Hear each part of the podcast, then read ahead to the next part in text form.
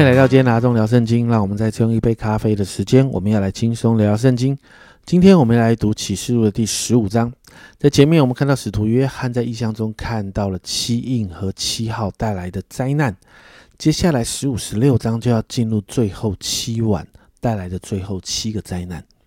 那约翰约翰有提到这是最后的灾难，神的审判在这里完全的结束，大功告成。而十五章就是七晚之灾的前言哦。在第一节，约翰说到他又看见一个大异象，一节一节这样说：我又看见在天上有异象，大而且奇，就是七位天使掌管末了的七灾，因为神的大怒在这七灾中发尽了。这预告了接下来的七晚之灾，而且是最后的了。但在七晚之灾面前呢，约翰就再一次看见那些，呃，胜了兽和兽的像，并他名字数目的人，也就是在前面的逼迫当中呢，得胜的人，这些人要在宝座面前一起来敬拜神。第三节提到，他们唱着摩西的歌和羔羊的歌哦，这代表了摩西领以色列人从埃及的捆绑中出来。而这个摩西所做的事情，正是预表了耶稣基督这位羔羊所成全的救恩。而歌唱的内容呢？呃，摩西的歌跟羔羊的歌，其实我们不知道他歌唱的内容是什么。但是呢，这个歌唱完这个歌后面呢，三到四节有这样的颂赞。三到四节这样说：主神全能者啊，你的作为大灾奇灾，万世之王啊，你的道途易灾成灾，主啊。谁敢不敬畏你，不将荣耀归于你的名呢？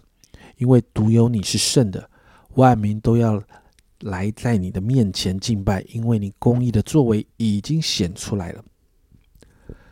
全能者是真神啊，而不是只会模仿神的撒旦，并且提到神是统管万有的王，他公义的作为已经彰显。而在这样的赞美之后呢，约翰看见天上那存法柜的殿开了。这个法柜啊，其实原来应该翻译成见证的账目。这不仅代表神的同在。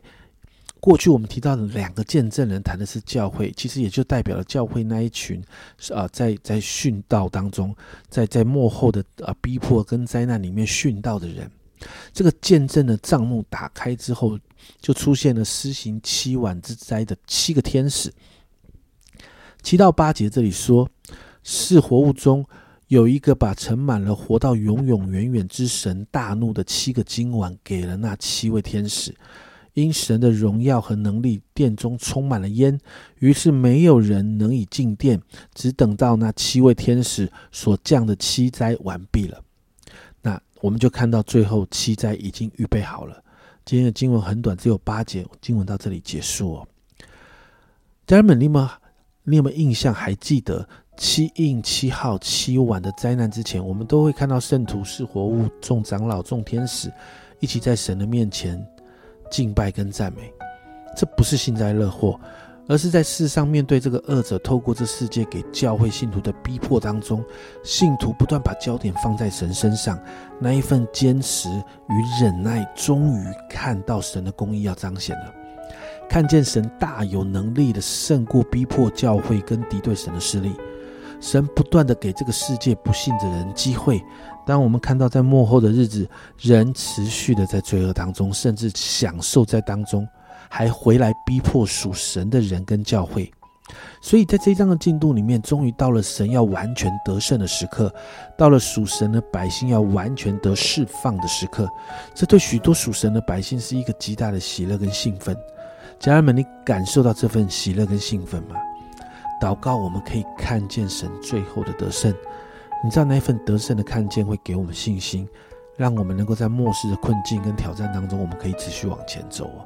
我们一起来祷告，主啊，主啊，让我们虽然看见了许多的灾灾难来，主啊，但是我们也看见在灾难之前，主啊，主啊，圣徒是活物，众天使长老们会一起来赞美跟敬拜你，主啊，因为每一次的赞美跟敬拜都宣告你是王，宣告神你统管万有，宣告神你才有那最终的权柄，主啊，宣告神你要彰显从你而来的公义，主啊，因此我祷告。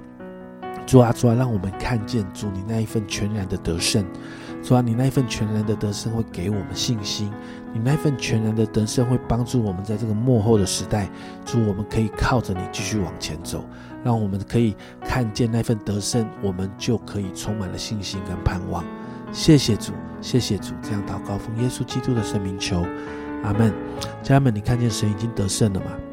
将来的得胜，老约翰都告诉你了。让我们带着这一份得胜的信心，我们可以继续往前走吧。这是阿忠聊圣经今天的分享，阿忠聊圣经，我们明天见。